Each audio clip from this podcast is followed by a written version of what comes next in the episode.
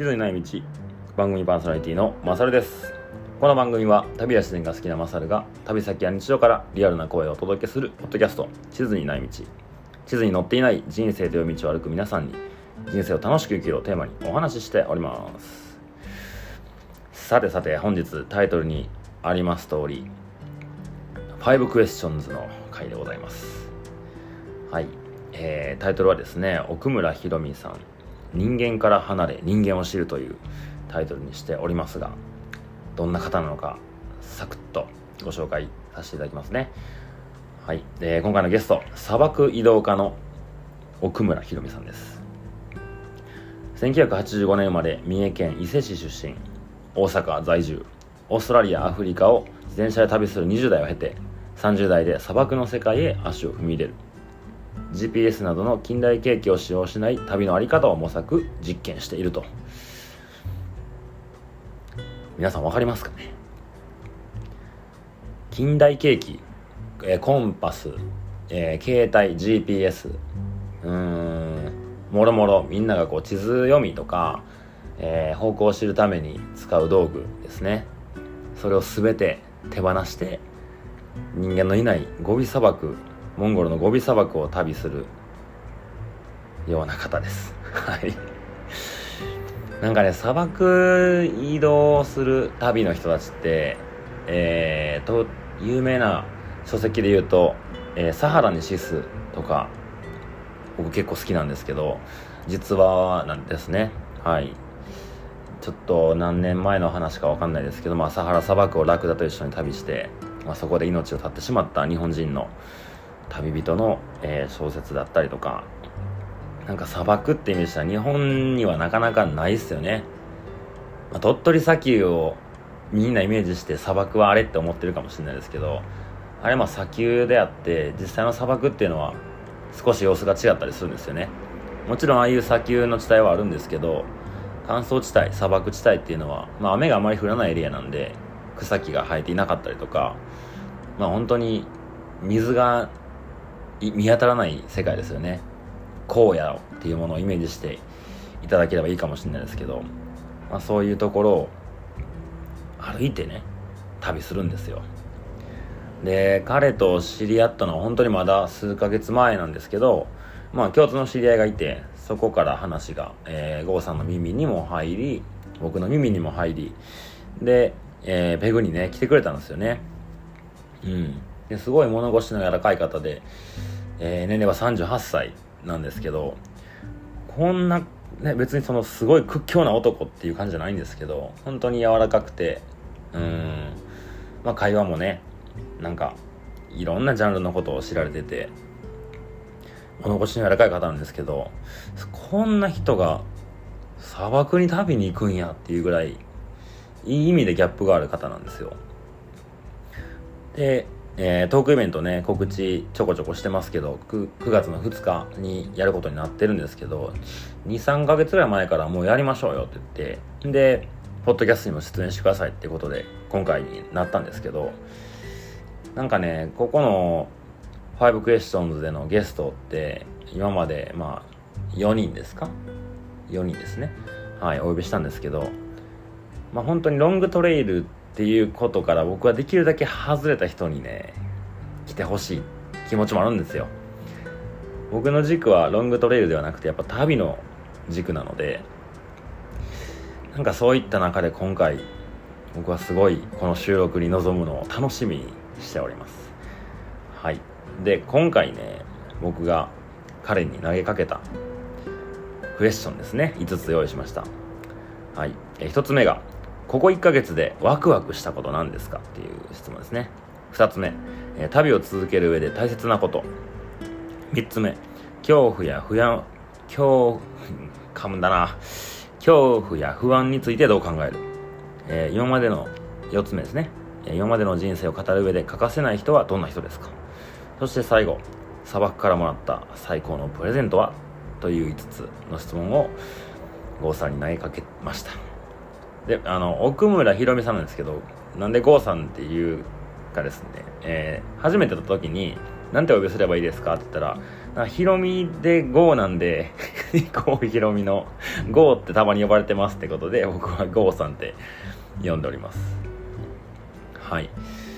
それでは、えー、少し今回も長い収録になったんですけども、皆さん、お時間ある時にゆっくり聞いてみてください。それでは、本編スタートです。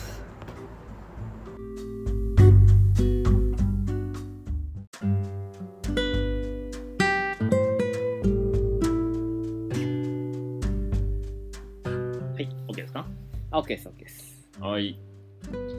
ようこそようこそ。どうも。よろしくお願いします。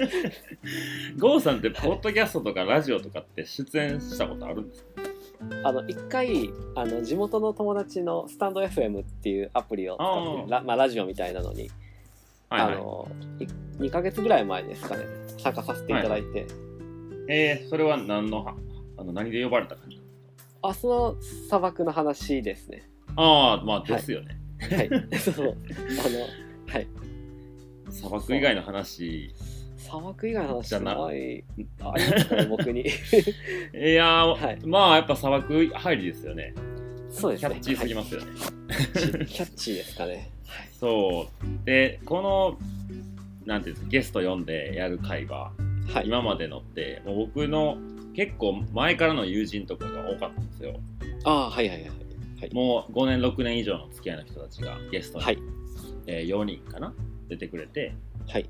なんで、まあ、その、ハイキングとか旅の話は、まあ、いっか、みたいな感じで、もっとパーソナルなところをお話ししていってたんですよ。なるほど、なるほど。そう。で、今回、はいゴーさん、まだ会っはてい、2、3ヶ月ですよね、多分。そうですね。そうです。そんなはいもんですよね。そんなもんで。ですそはい。っから、あの、まあ、共通の知り合いからはい。噂を聞いてて、はい。で連絡いただいてお店来てくれたみたいな流れなんで、はい。まあ、やっぱ砂漠が強いわけですよ。ああ。じゃあ、で、あ砂漠の、こんもうオープニングでも紹介してるんですけど、あの、はい9月の2日はい。にトークイベントをね、はいやっていただくことになってるので、よろしくお願いします。はい。はい。だから、あんまりここで全部砂漠のこと聞きすぎたら、なんか同じ話になっちゃうのもあれかなとか思って、ああ、確かに。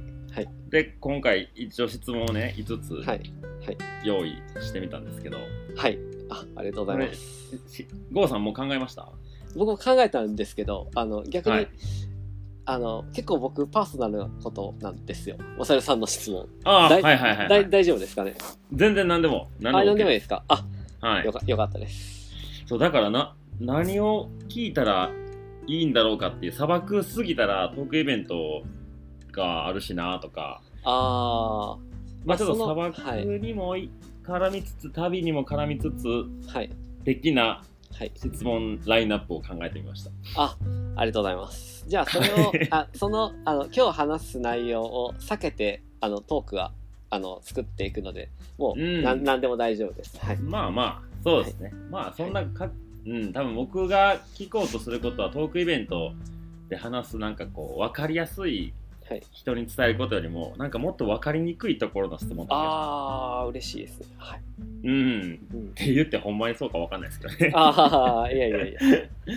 はい。うんわかりました。これはど、どっちから行く感じなんですか、一応ね、はい僕が初めに質問をするんですよ。あ、わかりました。はい。はい。はいで、いつもまあ質問入る前に、ちょっとはいまあこうやってベラベラ喋るんですけど、あ、アイスブレイクってやつですね。ああ、まあまあ、そうそうそう。え、今き、はい。緊張はされてますか？いや、やっぱりしますね。あの、まあ、リアルタイムで聞かれてるわけではないとはいえ、ああ、はいはいはい。こう、いろんな人に聞いていただいてると思うと、やっぱりちょっと梅酒、梅酒飲んどけばよかったかな。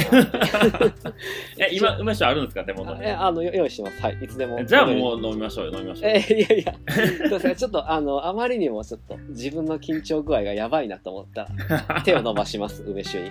わかりました。はい。そうっすね。ほな、はい多分今回も、まあ、ゲストには毎回長くなるので、もはいうサクッと始めていきましょうか。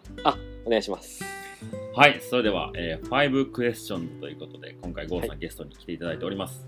はい。よろしくお願いします。えー、お二人ともですね、5つずつ質問を用意して、まだ相手には質問の内容を見せてないという状況ですね。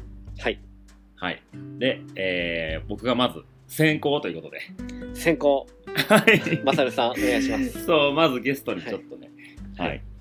えじゃあ1個目早速いきますよ。はいお願いしますはい。もうね、これはすごいライトな感じです。入り口なんで。あライトあわかりましたはい。ちょっとウォーミングアップ的な。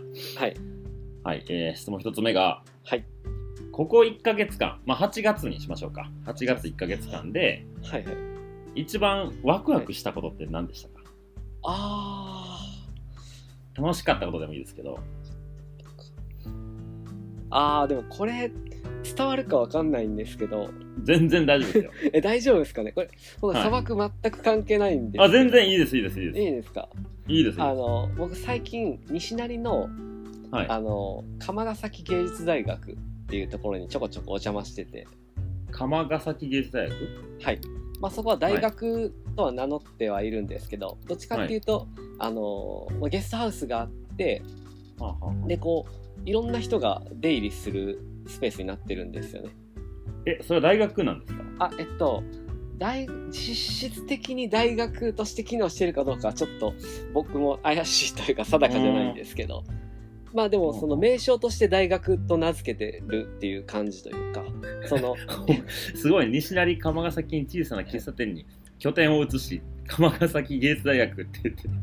すそうごい。あの本当にすごいいい場所であの主催が、はいはい。あの上田かな代さんっていう詩人の方なんですけど、その方も結構行ったらいらっしゃって、なんていうかこう、ーん。まあ、すごい僭越なんですけど同じ匂いのする人たちがこう集まってきてるので結構ホッとする場所なんですよね。えー、ゲストハウスでもあるってことですか、あそうですそうです。あのゲストハウスでもあるのであの海外からも結構お客さんとか来てて。うわ僕、知り合いの娘さん、ここちょっと1ヶ月ぐらい行ってた気がする。あそうなんですか？インターンかなんかですか？うん。ええつながるもんですね、はい。やっぱり。うんうんうん。こう西成のなんかにはい。言ってましたね。1、はい。2ヶ月いてましたね、ちょっと前まで。あそうなんですね。もしかしたら合ってるかも。ああ合ってるかもしれないですね。はいはい。すみません、そう話途切っちゃっああいやいやいや。でそこであの夕食のあのまかない会みたいなのがあって。た。はあ、はあ。のスタッフとお客さんとあのそのその辺りのあの人たちあ なんて言ったらいいんですかね。夕食食べたい人たちが集まってご飯食べる会が毎日基本毎日あるんですよ。あ、へえ。そう。それで僕夕食だけたまに行くんですけど。はいはい。この前はあの泊まりに行ったんですよ。はいはい。で、えっと、夕食食べてでその後であのご家族で来られてたあの、うん。人たちがいてお母さんと子供男の子と女の子、うん。うん、それぞれ一人一人二人の。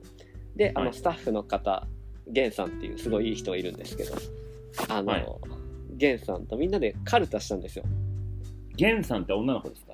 あ源さん男です男です。ああ、いや、はい。ちゃんっていう女の子が友達に行って、そういうとこ行ってそうやなと思ったから。ああなるほど。男性ですね。これあだそう男性なんですよ。オッケーです、オッケーです。そう男性がいて。はい。あのでその人5人ぐらいでカルタしたのかな。釜ヶ崎なんとかカルタって言って、その釜ヶ崎がテーマに,、にしたその釜ヶ崎芸術大学が作ったカルタがあるんですけど。はあはあはあ。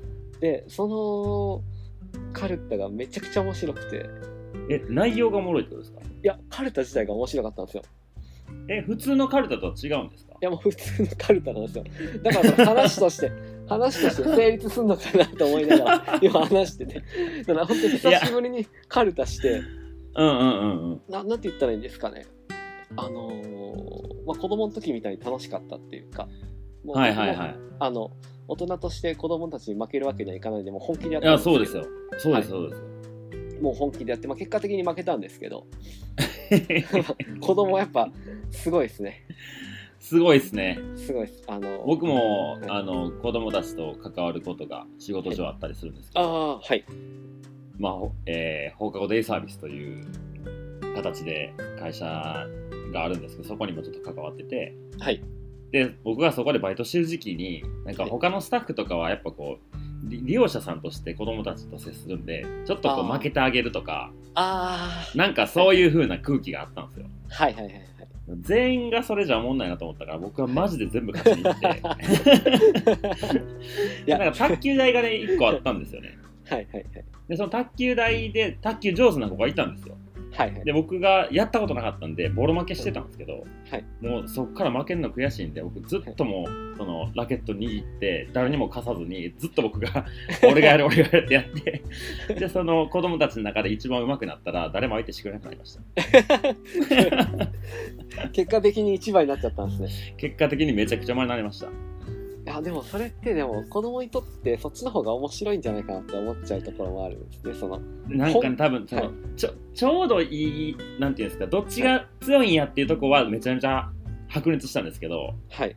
ちょっと僕が頭出ちゃってからもう行ってます先生って。なってなるほど。でもずば抜けちゃったんですね。そうそうそうすごい。大人げないとはこのことやなと思いましたけど。ああいやでもなんか本気になるとやっぱなっちゃいますよねそのいやーでもなね本気で大人が遊ばないと子供も本気になれないですよ。いや確かに。それはうん。何気にこう子供ってやっぱ見てるというか伝わるところありますもんね、ちょっと手抜いてくれてるなとか。うんうん、うん、それはもう僕も子供時代思い出すと意外と子供って見てるっていうことをすごい覚えてるんですよね、自分の子供の時のことを思い出すえー、それを思うと今の子供も絶対そうだと思うのでいいややまあそうだと思いますよ。ですよね、うん。うん、それでどぼ僕が3位ぐらいだったんですかね。えっとはいはいはい。まあ子供が1位で僕が3位で結構もうボロ勝ちしようと思ってたんですけど無理でした、っていうっていう1ヶ月話のワクワク。いやいいです1ヶいいです月一番それですね。全然問題ないです。あのえまあこれもうちょっと言うとあの、はい。正直やる前全然乗り気じゃなかったんですよ。隣で本読んでて「あの、はいはい。青村さんもやります?」って言われてはい。あーどうしようかなと思いながらまあでもやってみようかなと思ったらめちゃくちゃ楽しかったって話ですね。その振れ幅もあったんでしょうね。あそうですねそうです。ねそれはありました。ねまあどうせ、はい。どうせまあ知れてるでしょみたいな感じでやったからこそ これめっちゃおもろいやんって。そうあのみんな本気だったんで いやー本気で遊ばないと思んないですよ。いやまさに。本当に。うん。それは、それは学びましたねその時。は、うんうんうん。なんかし勝負事ばっかりがいいとは思わないですけど、はい。なんかその誰かと競う小さな世界ではやっぱどこまで真剣にやるかがその後のこう悔しさとかねはい。喜びとかがもうはい。格段に上がったり下がったりすると思うんで、まさに。僕はもう大賛成ですね、そうです。はい、や大人げない大人でいいと思います。じゃあ本気でやった僕は間違ってなかったんです間違ってないと思いますけどね。あありがとうございます。よかっていう。じゃあ一つ目、はい。OK です、こんな感じで。じゃあ次郷さんから僕に1個目の質問えーっとこういうことを聞いていいかとかわかんないんですけど。はい。なんか今まであの僕マサルさんからいくつかそのお話聞いててなんかこう、あの人生いろんなことから逃げて逃げて今があるってことを、結構ポジティブな意味でおっしゃってて。はいはい。であの今まであのフィジカル的な意味で、はい。ほん本当に逃げた瞬間ってありますか？え旅の中でですか？それかあもう何でもいい。あ何でもいいです。あ今までの日常生えー、フィジカル的なことですよあつまり猛ダッシュで逃げたこと。ああそういうことか。そういうことです。ああもうダッシュで逃げたこと、えーっとありますよちっちゃい時。あります。あります。何？もうマジで泣きながらもうダッシュで逃げてましたけど。何から逃げたんですか？えーっとね犬からです。あ なんかねちっちゃい時にき近所にまあ同世代の子供たちがいたんですよ。あはいはい。全員集まったらまあ78人ぐらいのはい。大体男の子で。小学校低学年ぐらいの時に夏休みとかもう土日とかなったら大体そこでみんなぞろぞろ出てきてはい。じゃあ今日何しようかみたいな。大体鬼ごっことか、えーまあそんなかくれんぼとかそんなレベルなんですけどはい。結構それがもうなんていうんですかね。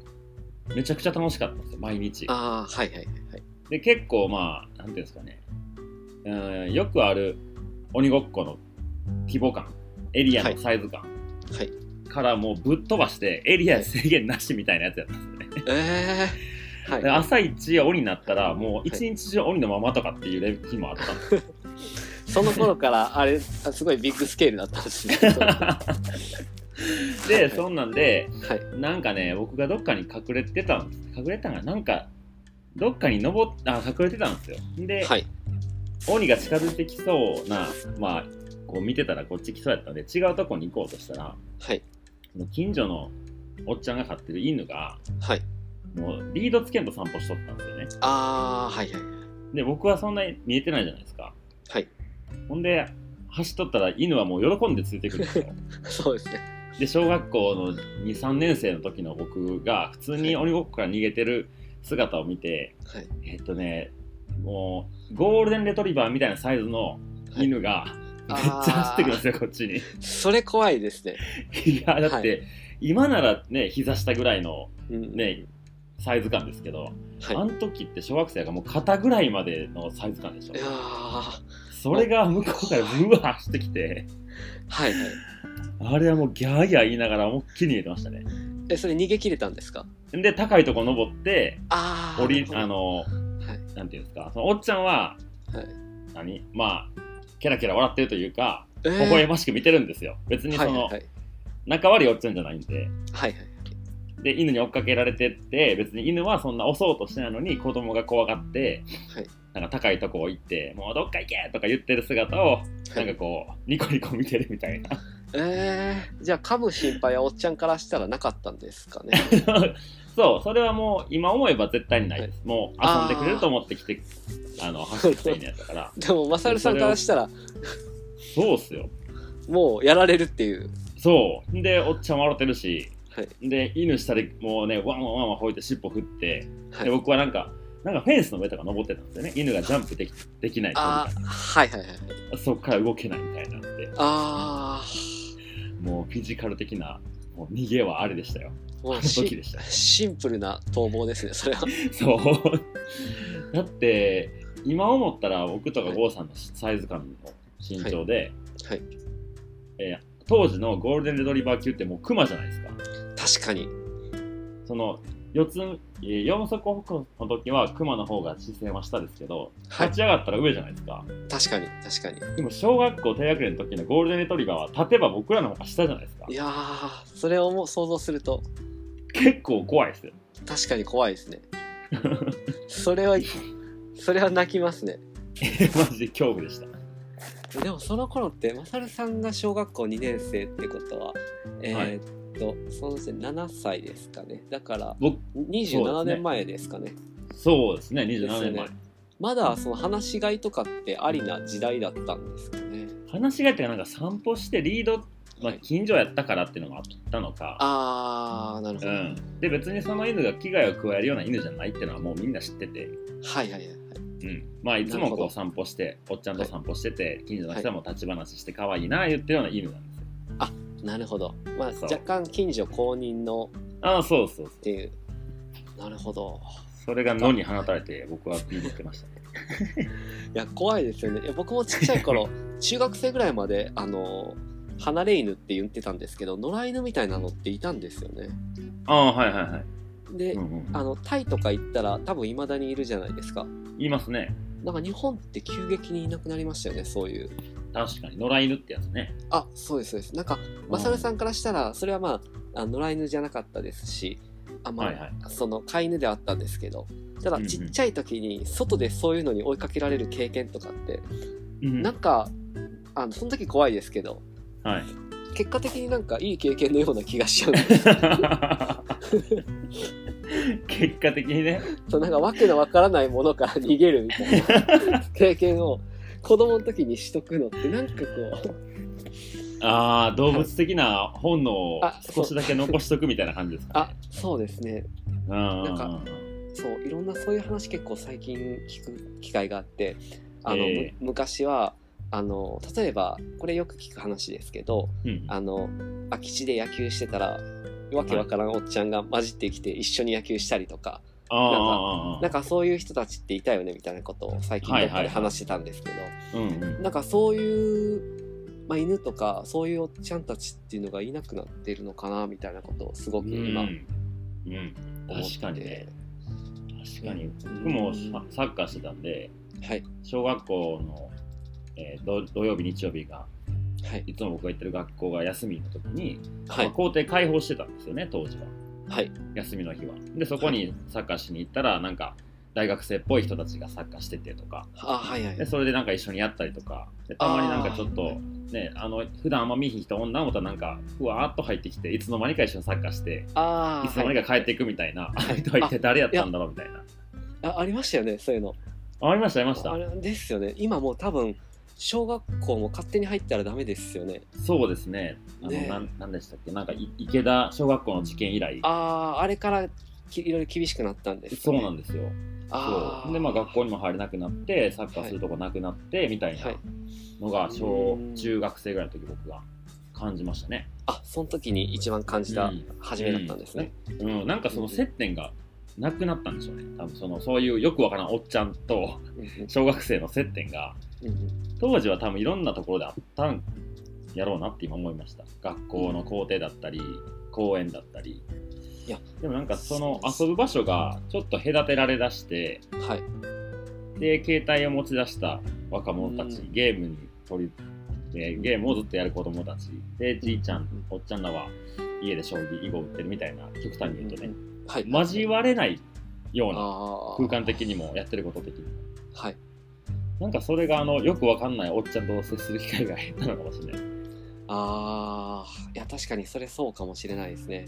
原因というか、うん。まあ、それがいいか悪いかっていうとやっぱり本当に危ない人もいると思うので あのそういう人たちを避けるっていう意味ではもうそれを何ですかね全部ダメにしちゃった方がうん。結果的にそういう人たちを避けることもできるかもしれないんですけど、うん。まあ、かといってそういう野良犬とかわけのわからないおっちゃんとかとの触れ合いみたいな部分って、まあ、もし自分に子供がいたらできるだけしてほしいな、まあ、怖い反面した方がいいような気がしちゃう。うんうんうんうんうんん。ですあすいません話がそれちゃってごめんなさい。う ん全然全然。ごめんなさい。うん。そうですね。確かになんかそういうのはなんか幼少期の頃にあったらおもろいおもろいというかななんていうんですかね。なんかこうもちろん危ない、うん危ないうんもちろんあるんでしょうけど幅は広がりそうですよそうそうなんですよね。なんか、うん。そうなんですよね。僕も本当にそれ今まさにあの思ってたところでそうなんですよね。うん。うん、大阪なんてなんかようわからんおっちゃんばっかですよね。いやもう本当にまさに。本当に。いや特にあの西成とか特にそうで。ええそうっすよね。そうなんですよね。でも大阪、多分全国的に見ても絶対そうですよね。うん。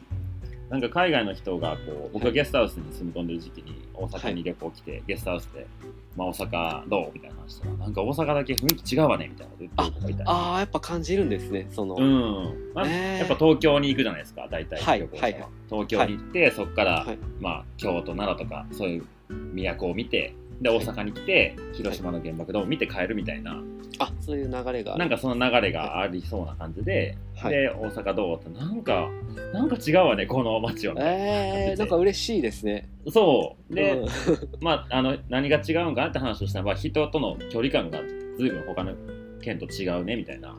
えー、まあ近いってことですよね。うん。多分東京とかはねはい。すごい距離が遠く感じてしまったり忙しかったりっていう印象を持ったっぽくて。あー。そう。で大阪に行ったら、はい。あそれこそちょっと話しても長なりますけどあ僕の友達が、はい。はいえー名古屋からはい。大阪に遊びに来たんですよ。はいはい。でその子フィリピンに1年ぐらい行ってて英語勉強して帰ってきた時にはい。立ち寄ってくれたんですけど、はい。で大阪道頓堀の、まあ、一観光名所を見に行こうと言ったら、はい。はい。なんか白人の背の高い旅行者とはい。明らかに英語わからへんようなおっちゃんがめっちゃ話してるんですよね。えー、はいはいはい。でが海外の人は困ってるんですよ。なんかわからんけど。で俺英語勉強してきたし通訳に入ろうと思って、はい。でその彼にちょっと待ってね俺が通訳するからっておっちゃんに話を聞いたんですよね。はい。でおっちゃんどうしたん？って言ったら、はいいやーこの兄ちゃんめちゃめちゃ男前やなって言ってんのよって言って。はいはいはい。ひたすらに でそれを通訳したらはい「Thank you」っつってそのまま去ってったんやけど。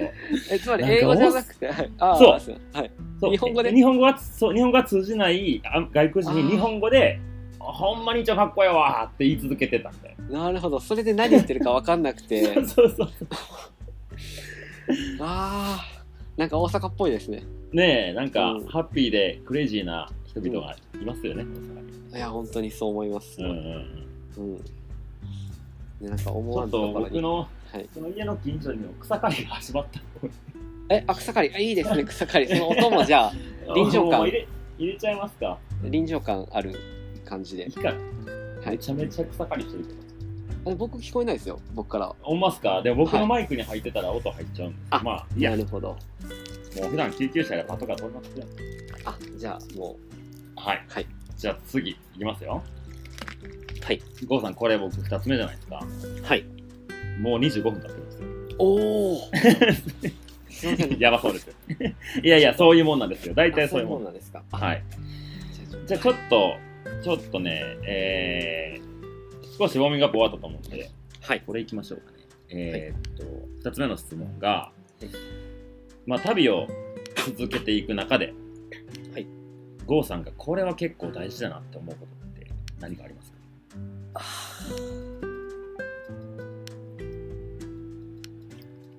そうですね。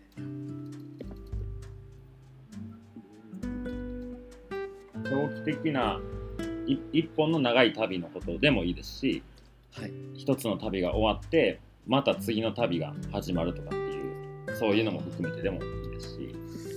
そうですね。この前のこの前10、えっと、去年8月から11月まで、はい。あのモンゴルに行ってて。はいはい。で砂漠を歩く旅してたんですけど。はいはい。まあこの時結構初めて痛感したのが、はい。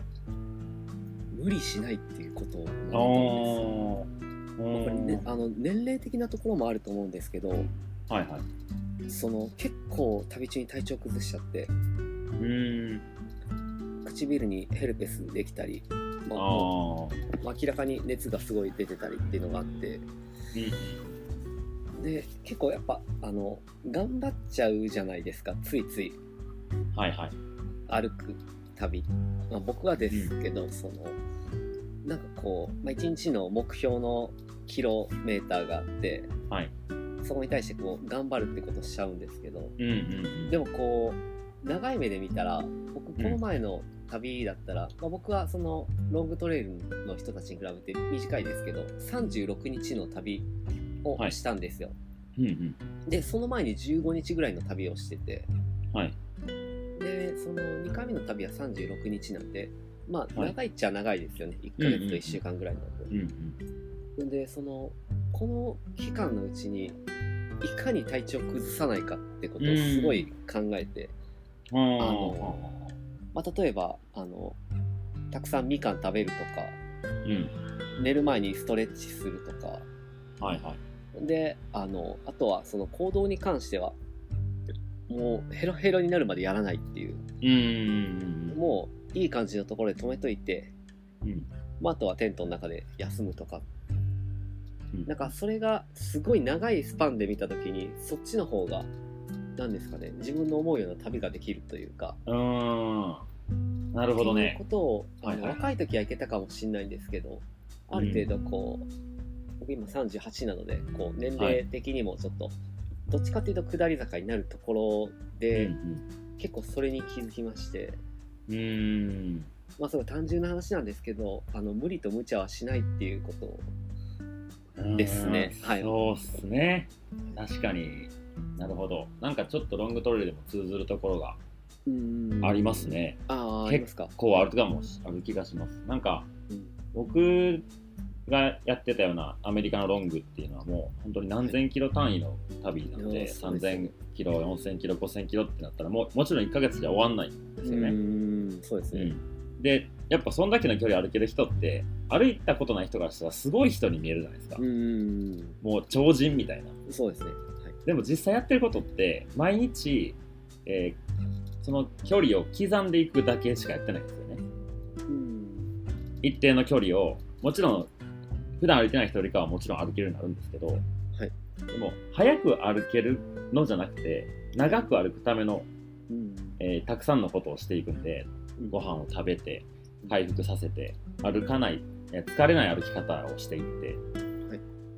でちゃんと体を休めてっていうなんかただ距離を伸ばすだけだったら一日めちゃめちゃ早く起きて夜まで歩けば距離は伸びるんですけどじゃそれを100日も続けられますかっていうと続けれないんで多分そのリズムが人それぞれ違うのはあるんでしょうけどはい。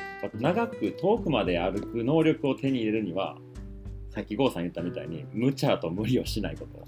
ああやっぱそこは通ずるところうはん。な気がしますね。あるんですね、うん。ああやっぱそうなんですね。なんか僕もそのこれもしあのこれすごく何ですかね。あの何でも人生に当てはめるのもおかしな話かもしれないんですけどはい。これもしかして人生でも同じなんじゃないかな。考えがちですよねそういう 考えがまあその何ですかね。あのたまにもうヘロヘロになるまでやらなきゃいけない瞬間とか期間あったりするとは思うんですけど、はいはい。でもやっぱりその例えば僕であれば、まあ、残りまあもしちゃんと生きれたとして、まあ、50年ぐらいあるとしたら、うん。まあ、むど無理と無茶をしない方がいいのかなみたいな。でもややってることは周りから見たら過激ですけどね砂漠。移動するってことはね。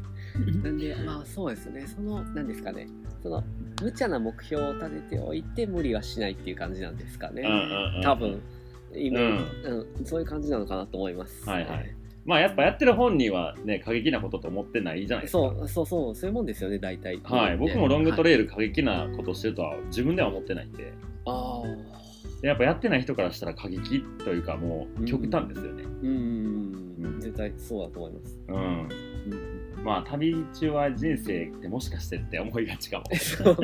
人生の真理を俺は見つけたのかもしれない。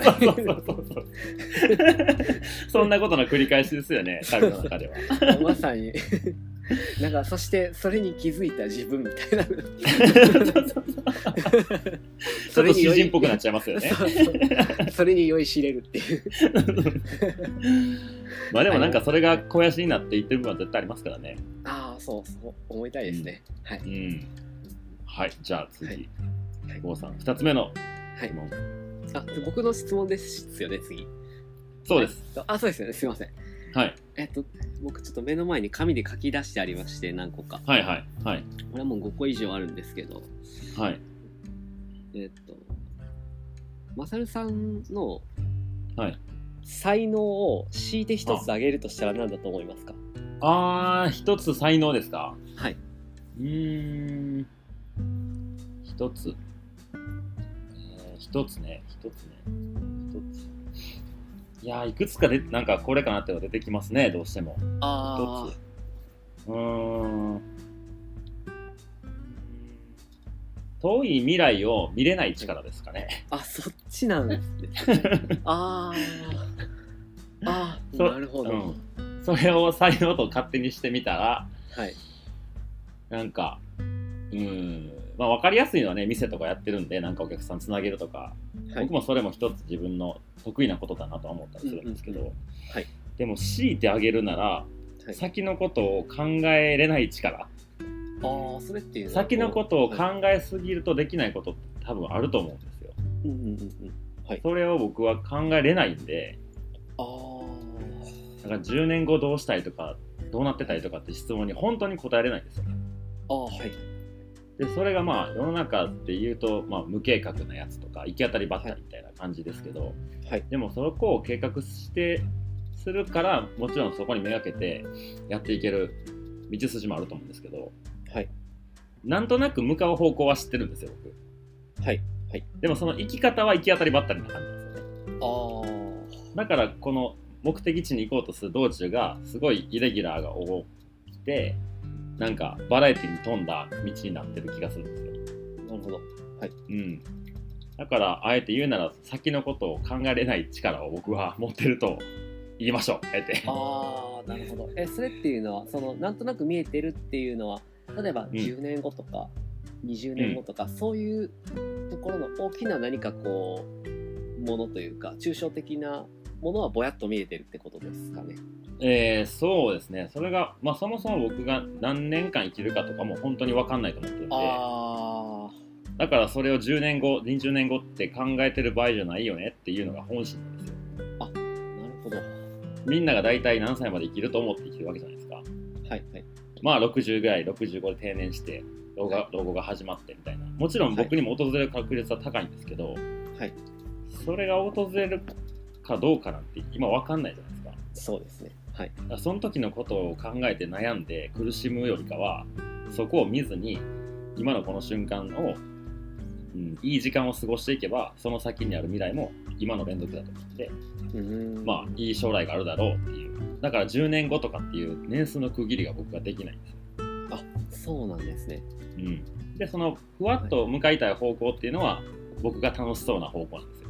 うんうんうんだからそのそこに何があるか分かんないんですけど方位自身は持ってるんですよね、うんなるほど。そう。北は分かるみたいな。はい。ただその北に行ったら何があるかは分かってないけど、い。その北イコール僕で言ったらすごい楽しいことワクワクすることとかうんうんそういうところの方向は分かってるからそっちの方には向かうよっていうイメージ。なるほど。はい。じゃあその何ですかね、まあ、実際に例えばあの今月のハイカーナイトとかあるじゃないですか、はいはい。なんかはい。そういう意味での具体的な射程距離っていうのは何ヶ月ぐらいあるんですか、ああ僕の中の射程距離はねそうですね、あー長くて半年ですかね。ああもうそんなもんですよね。そんなもんですよ。ああそれちょっとホッとしました。まあ来年こんなことしてみたいなとかはありますよ。うんうんうんうん。でもそれがちょうど今から来年8月のね上旬とか中旬とかに、はいこの日にこれするってことは決めれないですね。あだから来年の夏こんなんしたいなとかはあったりしますけど、それがだんだん近づいてきて、はい。うん。えー冬を越えて春になってきた時にそろそろ計画しださないとそれ達成できないよねってなってきてやっと取り掛かっていくみたいな。あなるほど。そういう感じなんですね、マサルさんそうなんですよね。いやなんとなくこれは励まされる話というかマサルさん でもそうそうなんだみたいな。そんなもんでしょ。そんなもんなんですかね。うん。でもなんかいろんな今までやってきたことがは別に何かにこう将来何かになると思ってやったわけじゃなかったんですけどうんうん。なんかその自分がやってきたことが、まあ、点と点になりなんかそれがちょっとこう線でつながってきたなとか思ったりは最近しますよね。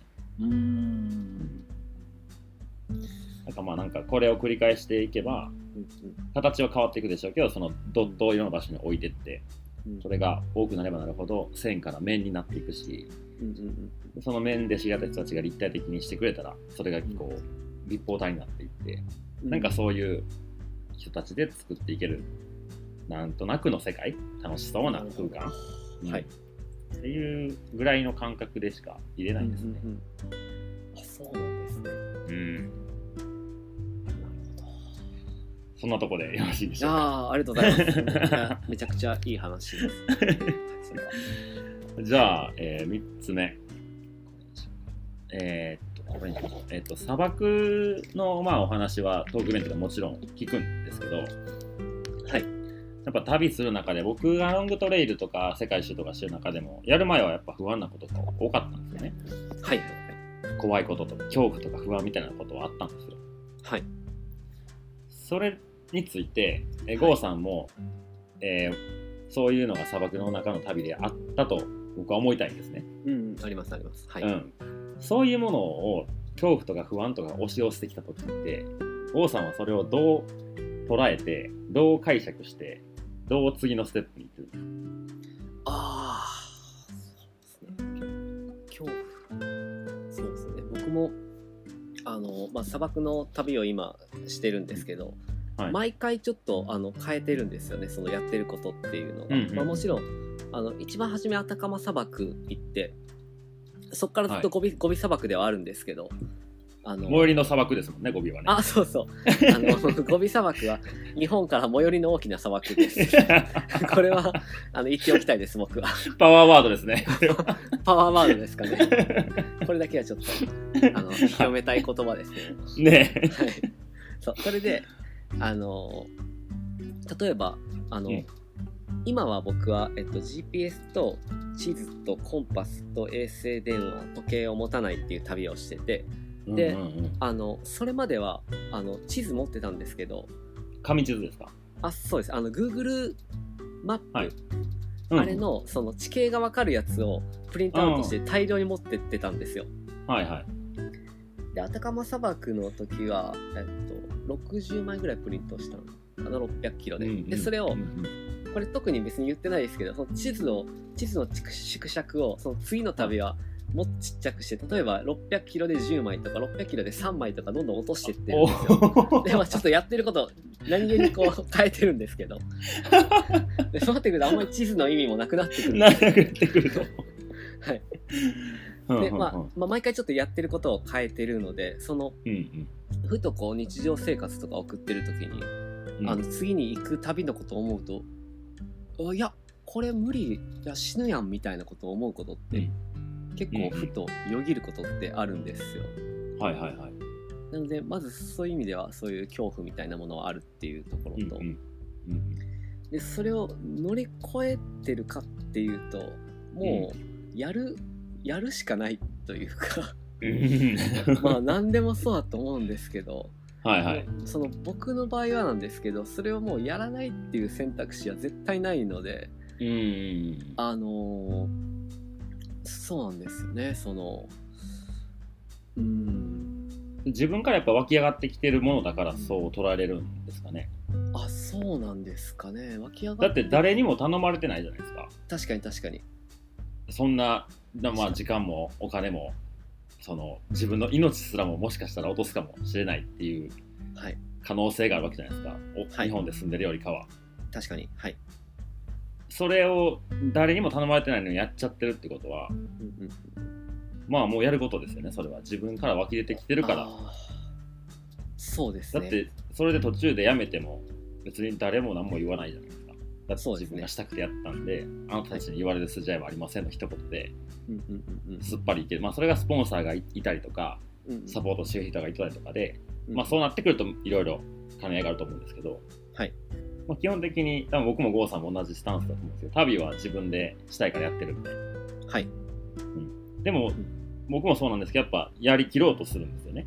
うんうんうん、そういう恐怖とか不安とかがあった時うん。うんだ僕はなりにこうやってきたかなっていうのはふわっとはあるんですけど、まあ、郷さんがその砂漠っていう、僕は行ったことのない世界の旅の中でうんうん。それどうやってそれをこうやるしかないは分かるんですけどでもどっか気持ちを切り替えないとそのスイッチが入るのかなんかこう捉え方を変えるのかうんうん。なんかその辺ってどういう思考を巡らしてそこに行き着いてるのかなっていうのが気になるんですああなんかこれはもう具体的なあれなんですけどその、方法論としてうん。その、まあ、その旅の都度方法論は違うんですけどはい。あのちゃんとどの時点かでやばいってなったらよっぽどのイレギュラーなことが起こらない限り帰れるようにしてるんですよ。うんうんうん例えば、うん。いきなり、まあ、結構崖とかもあるんですよ。砂漠って言っても。はいはい。崖に落ちちゃったらもう骨折して誰にも見つからなかったらこれはもうイレギュラーでアウトです。うんけど、うんうん。例えばそういうことが起こらずにあの計画通りに行ってたとしたらはい。あのどの時点でももしちょっともう無理だなと思ったら帰れるように帰れるというかうん。元の場所に戻れるようにしてきたような気がします、うーん。うーん。まあ、例えば GPS 持ってた時代だったら GPS 壊れたらアウトでしたけど。そうでしたよね。そうですね、なんかもうそれはもう切り捨ててましたね。そのそういうことが起こったらもうしょうがないっていうか。うんうんうんだからあのこれも僕のパワーワードとして残しておいてもらいたいんですけど、うんはい。あのリスクにリスクの目を摘んでリスクに目をつぶるっていう僕のパワーワードがあるんですよ。もう一回言ってください。もう一回言っていいですか？はいもう一回お願いします。パワーワードなんで。リスクの目を摘みはい。リスクに目をつむるっていう僕のパワーワードが心の中のパワーワードあるんですけど、まあ、つまりあのある程度あのもう危ないっていうことって分かってるじゃないですか。うんうんまあ、砂漠だったら遭難とかですよね。水がないとか、はい。はいまあそこはその辺の目はもう積んでおいてうんうん他のさっき言ったような崖から落ちて骨折して誰にも見つからないとかうんあと GPS が壊れちゃうっていうそのリスクには目をつむるっていう意味なんですけど。はいはいはいはい。でそのうん。目をつむと目をつむるでかけてますって話。僕今一応あのパワーワードやからあの、はい。パソコンにタイピングして残してるんですけど。本当打ちながらあここかイン踏んでるんやなって思って。そうそう。そうあの死因で踏んでるあの高度なライミング技術を使わせていただきました。なるほど。でもなんかそれはわかるかもしれないですね。うんうんうん。なんかたちょっと場場所は違ったりしますけど僕もロング歩く時もちろん GPS で僕は動くんで、はい。まあ、水の確保とかそんなんは、はい。まあそのリスクの、まあ、目を積んでるわけですよね。これは大丈夫なようにしとこうみたいな先に、はい。であとはもうイレギュラーな天候が変わったり、まあ、動物と遭遇したりとか、うんまあ、怪我したりとかっていうことは、はい。まあ、目を積んでも起こってしまうこと、うんじゃないですか。うんうんそうですね。はい。うん、なんかそこの不安でずるずるいかないようにはしてるかもしれないですね。あまあ、それはもう仕方ないよね。ってもうクマがバーン出てきてはい。出会ってしまったらもう仕方ない。それは。あ、うんうんうんうん。その時のことを考えて不安になって動けないのはもういいわってなってます。ああまあでも、うん。そう思う思わないといけないですもんねその、うん。そういうところというか、そうですね。まあそれよりもやっぱしてみたいとかその世界を見たいとかっていう気持ちの方が天秤の上に乗せるとうん。触れていくということですよね多分ね。ああまあそうですね。うん。う んなるほそう思いますね。はい。どはいはい僕ちゃんと質問に答えられてましたかね？大丈ああ夫です。大丈夫です。あのいけてます。バッチリ答えこれですっていうあのはい。質問そもそもしてないんで大丈夫です。ああよかった。はい。ありがとうございます。じゃあ次、郷さん3つ目ですか？あはい。はい。ねあ僕の質問ですね、そうです。どれにしようかなと。えーとマサルさんの、これさっきと真逆の質問なんですけど、はい。これ、この欠点は大きいなって思うところってあったりするんですか？あー僕のですか？はい。欠点。はい。うーん。なんかそれもね、表裏一体な気がしてるんですよ。はいはい。なんかはい、その、さっき言った、まあ、遠い未来を見れない力を持ってるのも、裏を返せば結構危危ういなとも思います。うんうんうん。うん。うんなんか行き当たりばったりとか、はい。うん、な無計画とかはい。っていう言葉に置き換えれるじゃないですか。そうですね。はい。うん、でそのまあ逆を言ったら計画的にやるとか、うんはいそれこそ石橋を叩いて渡る的なうん。言葉に変わると思うんですけどうん。なんかその一つ僕はこの、まあ、さっき言ったみたいな、えー長所があると。はいっていうのにそれが長所ではあればあるほどそれの同じことの逆はめちゃめちゃ短所だと思うんですよ。うん。だからなん。かそこが表裏一体な気がするん。で、はい。僕は先を見れないことが一番の欠点だと思います。うわなるほど。そういう、そうきましたか。なるほど。うん。いやでもそれは確かになん。かすごい考えさせられる話です。なん。というかそのやっぱりあ、ま、すみません。これ質問の質問なのに僕がちょっと喋っちゃって、全然全然。はいこ。れはまたちょっと質問につながる部分はあるん。ですけど、はい。なんかこう今マサルさんが言ったみたいに僕自身もあの自分の欠点っていうのはすごい、うんもちろんすごいあるって感じてて、はいはい。でもなんかこれがこうもしかしてこれを潰しちゃったら、僕の今その気づいてないだけで長所を潰すことになるんじゃないかとか、うんうんうん。なんかそういうことをちらっと考えたりもするんですよ。うんうんうんうんで結果的にそれって、まあ、いいことなのかなとかって思ったりするんですけど、うん。はいはい。こ。うまあ、あの一般論としてマサルさんそれどう思いますか？その自分のことじゃないとして、そ自分の方じゃないとしてですか？はい、なんか例えばすごい欠点があの、うん。にすごい悩んでる人がいたとして、うんうんうん。うん、なんかそれに対する対処みたいな、あの、あーなんかね、本当それもね、僕ははい。個性でいいやんと思うんですよ。ああ、はい、で、そういうきっかけ、気づきをくれた人がいてて、はい、で、その人が、えーっとね、えーまあ、だ誰かのウィークポイントがあると、欠点があるみたいな。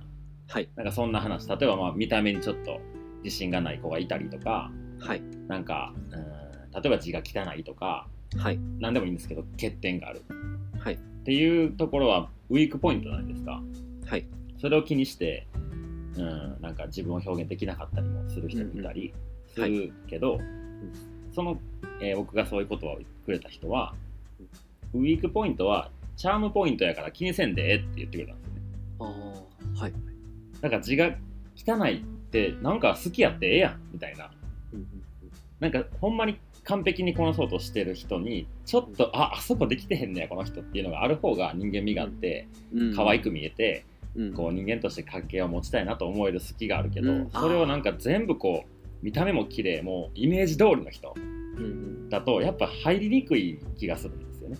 うんうんだその方が言ってくれた言葉っていうのは、まあはい。僕がアメリカ歩きに行ってる最中ですかね、まあ、5年ぐらい前はにい。よく、まあ、会ってたんですけど、まあ、その人はそういう捉え方をしてたんで、うん。まあそうやな。全部個性と思えばなんかいいとか悪いとかじゃなくて、うんうん。うん、フラットに人の周りの人のことも見れるしうん。自分自身のことも、うん、なんかこれが周りよりできてないなとかっていうふうに思う必要もないしうん俺はあいつらよりもすげえぞっていううんおごり高ぶる必要もないしうんなんかフラットで入れる魔法の言葉な感じでしたね。うん。うん。メイクポイントはチャームポイント。これも結構パワーワードです、わかりましたか。はいだいぶいい言葉ですね。まあ人からもらった言葉ですけどね。う。んうんうん、なんかでも、はい。うん、本当人それぞれどう捉えてもいいと思うんですよ。うんうん。なんか、うん、例えば学校の5教科とかってあるじゃないですか。はい。僕が学生の時は平均点が高ければ高い方がいいと思ってたんですよ。はいで僕、まあ、塾にも行ってなかったし塾もちょっといろんな理由があって嫌いやったんですよね塾が。はいで塾に行ってるやつよりもいい点取りたいっていうなんかあの根性があったんですよ。はいはいお前ら金払って勉強しに行ってるのに自分でやったやつの方がいい点取れるからなっていうのをなんかしたくなってたんですよ。はいはいでそれで、まあ、平均80点5教科平均80点をまず目指してたんですね。はいでそこからまあ85点90点っていうのを目指してやってたんですよ。はい。でもそその時って100点が満点じゃないですかテストって学校の。えそうですね。はい。うん、でもし違う人が英語だけ90点取れて他の4教科がもう20点30点だったらはい。多分今はもうそうだと思うんですけど英語はそのままでいいから他の4教科頑張ろうねっていう会話が生まれると思うんですよ。はい。でも僕はその英語を200点にも250点にもすればいいと思うはい。そうすれば他の4教科なんてなくたってその人は英語マジですごいよっていう人になるけどその100点もしその5教科が100点も200点も無限にあったとしても平均点を出す出してる時点でその丸の形は変わんないじゃないですか。どこまでいっても。うん。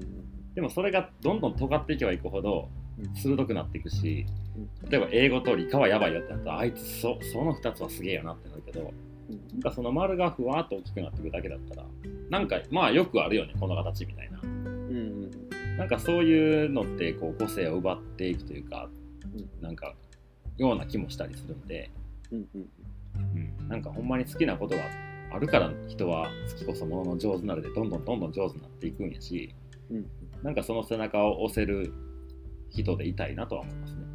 ああうん、それやっぱりあのマサルさん自身がそういう部分もあったっていうのは大きいんですかね。うん平均的にこううん平均的に何かをこうできなかったっていうところはあるんですか？あ多分僕平均的にできてたんですよ。できてたんですね。それで平均的じゃなくて尖ってる人を羨んでたんですよ多分僕は。えいいなあいつはっていうのがあったと思います。はいはいはいはい。で僕はどれも普通にしかできなかったから、あうん、そのと尖り具合を見てあはい。多分羨ましかったんでしょうね、はいはいはい。うん、だから今こういう感じになってるか こんなに尖っちゃったんですか？いやいやまだまだへまだまだ平均値ですよ僕は。まだまだ平均こんなに尖った大人になった。い。やいや。まだまだ平均値です。ういやんそうそうだったんですね。うんうん。多分自分に持ってないものやったんでしょうねそういう人たちの。ああ。うん。うん。いや確かにこそう。う行き行き過ぎてる人へのこう承継みたいなうん。のってなあったりしますよね。僕もすごいうん。あるんですけど。そ、う。なんかなん僕サッカーしてたんでそのチームスポーツじゃないですか。はいはいはい。で僕はまあ上手い選手じゃなかったんですよ。あそうなんですか。はい。でもまあ真面目に練習にの練習の1時間ぐらい前から行ってこうグラウンドで準備してとかっていうなんかこう泥臭いなんていうんですかね、とにかくチームのために貢献しようみたいな感じではい。頑張ってたんですね、でも、まあちょっとふらふら遅れてくるやつとかユニフォームもだらっと切るやつとかのはい。一発のシュートが会場を沸かしたりするわけですよ。ああはいはいはいはい。なんでやねんって思うわけじゃないですか。僕からしたら。そうそうですね。そう。そう。で注目されてるのは彼らなんですよ。はいはいはいでもうねグラウンド整備してボール空気入れてとかやってその会場を整えた自分は、まあ、ディフェンダーやったのもあるんですけどもうドロドロになって1個パスミスしたら1点取られたら「おい何やってんねん」って言われるみたいでも普段ヘラヘラしてるやつがほんまにワンタッチで、はい。もうボールを蹴ればその、はい。またねボールのこうなんていうんですかね足が当たる音がままあ綺麗な音がな鳴り響いてほんまに綺麗にネットまで届いてはい。ネットを揺らすわけですよ。あ同じ試合をしてるグラウンドにいる僕ですら感激するぐらいの綺麗なゴールがバンバン出るんですよそいつから。えー、はい。なんでやねんってもうね悔しかった。シンプルな叫びです。うんそういうのにすごい羨ましかったんやと思います。ああなるほど、うん。なんていうかもうもろ才能みたいなところですかね、うん。それって、うん。才能を見せつけられた瞬間というか、うん、そうですうね。ん。僕には絶対に持ってないものを本当に見せ,、見せられた感じですよ。ね。あうん、あなるほど。そういう原体験があったんです、あったんだと思います。いや今回こういう質問したしてもらったから出てきた言葉なんで、なるほどな。そうですね。うん。なんかこのお互いに質問し合うのがね結構僕も自分のことをまた見つめ直す機会になってめっちゃいいんですよ。ああなるほど。なんか、うん。確かに忘れてたこととか思い出したりとかってやっぱりうんね、うん。こういう偶発的な中でうん、ありますね、確かに、そうなんですよ。うんうん。じゃあちょっとそんなそんな感じの内容4つ目に持ってきていいですか？はいお願いします。はい、で今までの郷さんの人生を語る上で、はい。この人なしでは語れないなっていう人は誰でどんな人ですか？と小学校4年生の時の、あすぐ出るんや。はい。はい、担任の先生の中西先生っていう人がいて。はい。その人がなんていうか破天荒だったんですよ。うんうん。あのまだ当時、えっと、小学校4年ってことは僕今38で10歳なんで28年前ですね、はい。まだいろいろ緩かった時で。うんうん。その先生その小学校4年生の僕たちにその原子の記号とか覚えさせるんですよ。自分の好きなジャンルの。あのはい。尖ってますね。はい。あの小学校のレベルじゃない実験とかしたりそういうそういうのが大好きな先生で。へえであのその先生笛も好きであ縦笛ですね、もうはい。休み時間とか一人で熱中して吹いてるんですけど、ん。なんかそういうあのか理科とか科学のことに関してもリコーダーに関しても先生が熱中してるんでうん生徒がその熱に巻き込まれていくんですよね。なんかそのことをずっと覚えててあのであの先生がバックパッカーでインドの旅に行ったハガキとかがい送ってくれたりとか、へなんえかこうそうなんですよ。その世界っていうものに対する一つのこの何、ですかねその結節点じゃないですけど初めての、うん。あイインドっていう国が知ってるけど本当に行けるんだみたいなとあか、ー。あのなんていうかこう自由を感じある種の開放感みたいなのをその先生見て感じてたと思うんですよ。うん。うんうんでそうなんですよ。なんでその先生を今の僕みたいに一番ってあげる人って多分何百人といると思うんですけど。へえそれぐらいなんかみんな強烈なインパいやもうクト与えた。んだ本当に本当にそうなんですよ。へえっていう人がいましたね。も うすぐ出てきましたねこれは。いや早かったなと思って。もうなんかこういう話をすぐねできるってことは普段からそう思ってるんやろなって。うんうんうんうん。もう、うん。心に根付いてる人だと思います。確かにでもそのななんつうんですかね。開放感というか自分はこの世界で生きてるっていうのを実はすげえ狭い世界だったんだよっていうのをうんうんうんうん。外から見せてくれたようなや感じですよね。まさに特に小学生の時ってもうその、まあ、家庭と学校と、まあ、塾習い事行っているとしたら習い事その、うん。まあ多くても3つか4つぐらいの世界の中が全てに思えちゃうところってあるじゃないですか、うんうん。なんかそういうところに対してこう違う世界観みたいなのを提示してくれた先生なのかなと大人になってみると思う人でしたねその人は。はいはいはい。うん。うんなんかでもそれがこう手紙が1枚届くっていうたったそれだけのことですけど多分その、今ではなくなりつつあるアナログ感が、うん。その世界と自分の世界を本当のものだと証拠づけてくれる一つになっていますよ。ね。なんか SNS 上で見る世界とそこで書かれてる紡がれてる文章を読むのとうん本当にインドで書いたであろう手紙が何人もの人の手を渡って汚れてスタンプが貼られて自分の手元に届くまでの工程を想像しなくても分かるじゃないですか。目の前に来てるから。そう。ですね。それが本当にその世界があるってことを証明してくれてるたった一枚の紙な気がしますね。うんうんうんいや確かに。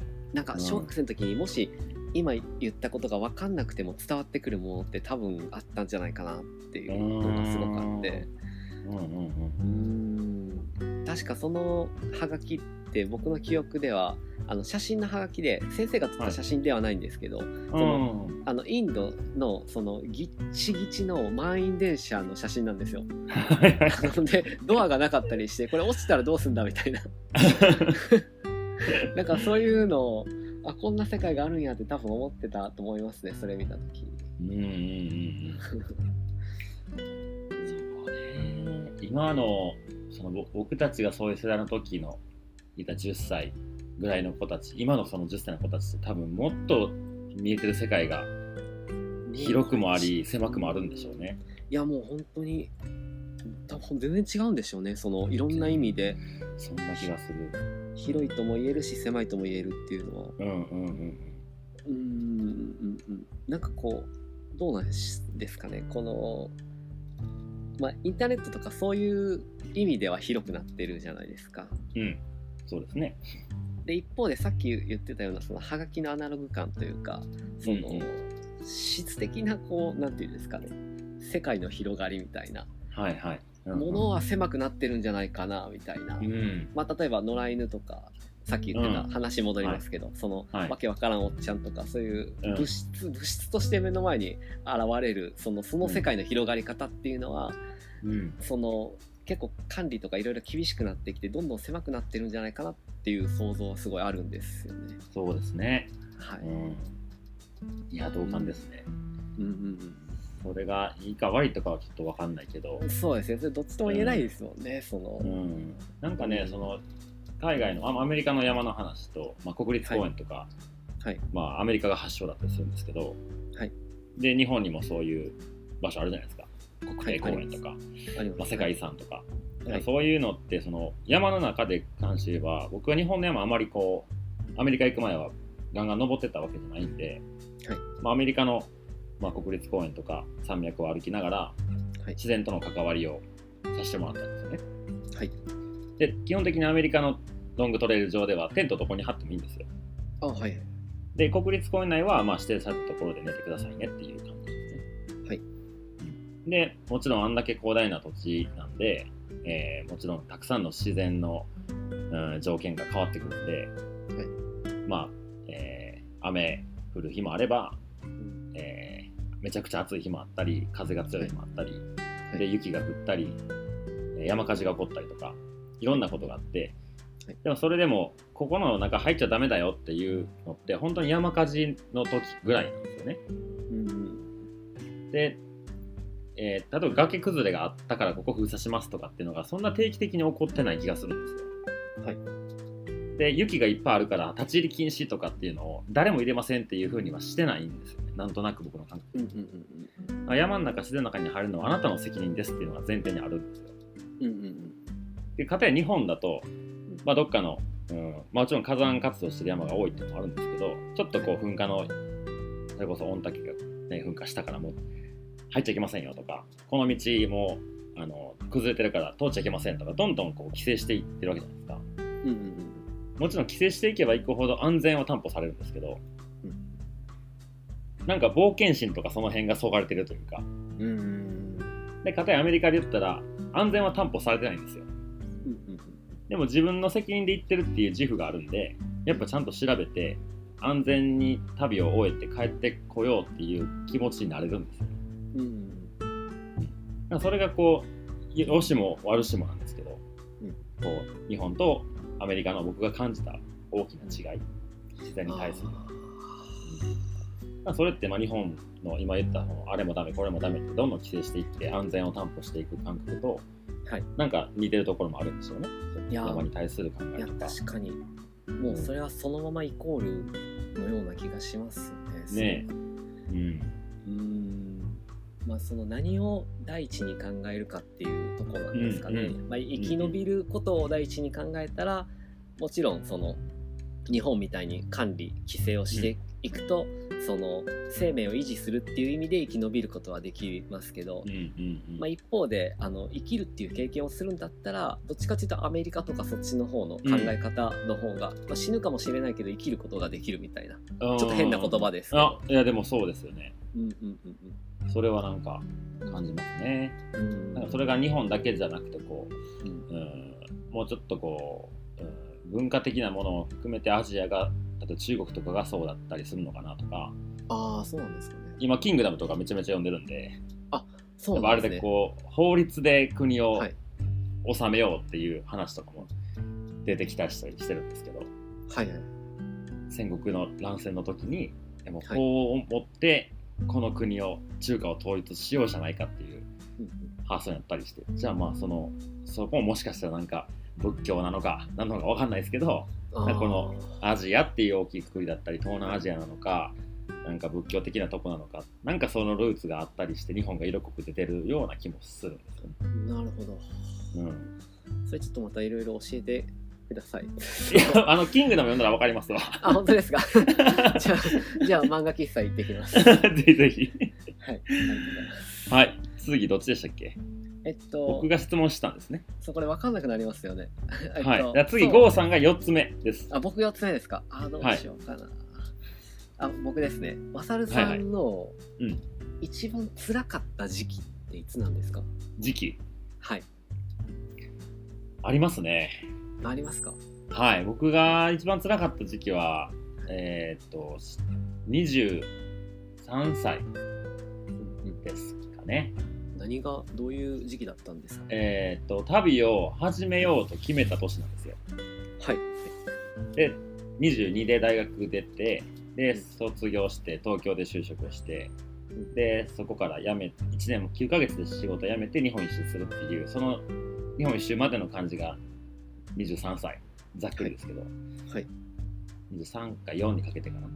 その時がね、なんか、その、旅がめちゃくちゃしたくてしたわけじゃないっていうのは、多分店でも何度かお話ししてたと思うんですけど、はい。なんか社会から逃げたかったが結構まあ半分ぐらいやったんですよ。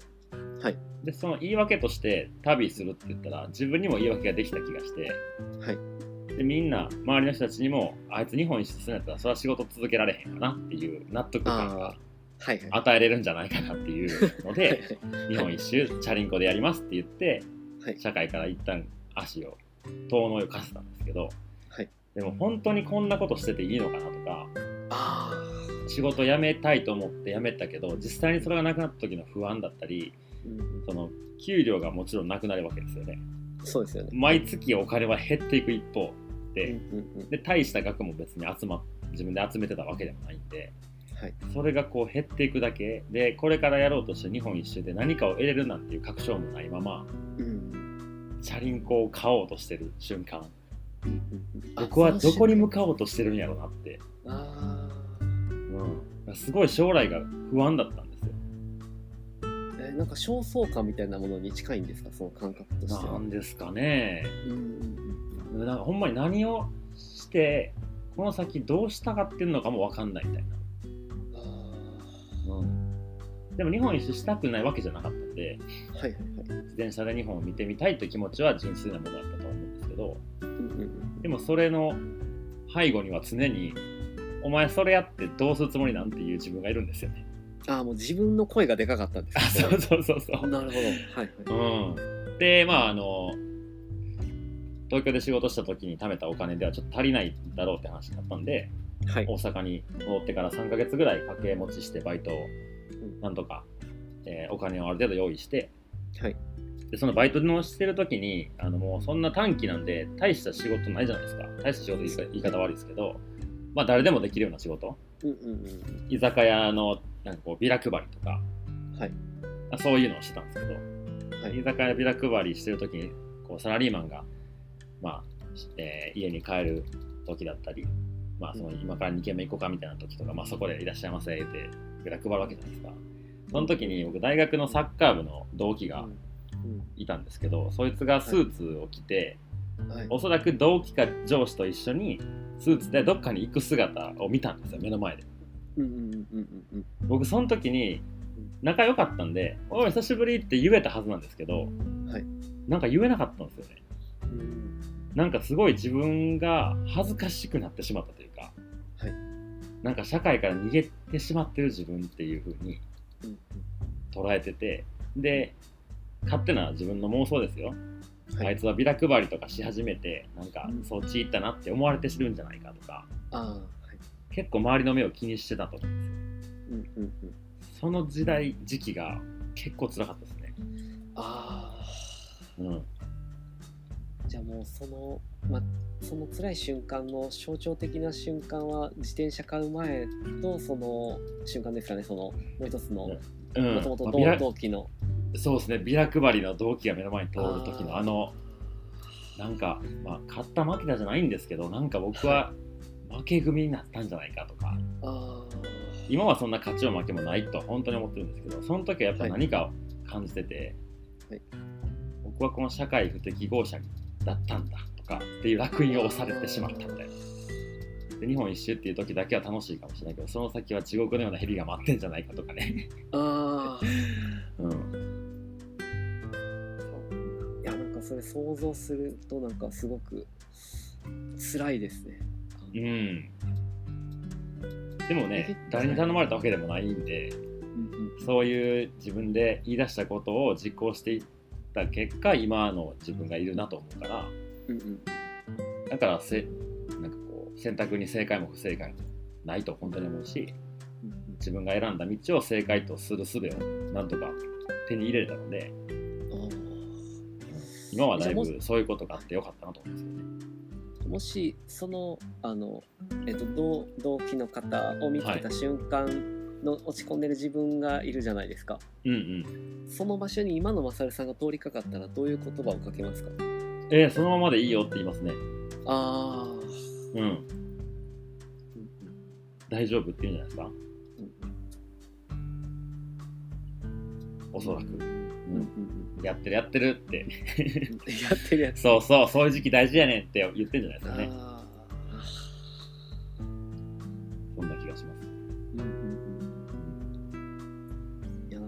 まためちゃくちゃいい話が聞けてしまいました じゃあ、えー僕最後の質問ですね。はい。最後の質問ね、ちょっと何個か悩んでるんですけど、なんかちょっと砂漠の話に触れてもいいのかなとか思いつつ、でもなんかトークの時に置いときたい気持ちもあったりするんですけど、あはいうん、じゃあ、まあ、あえて砂漠のことを聞きたいです。えっ、と、はいはい質問の内容はですけど、砂漠を旅した、えー、ゴーさんが、い。砂漠からもらった最高のプレゼントは何でしたか？ええー、難しいと最高のプレゼントですか？はい。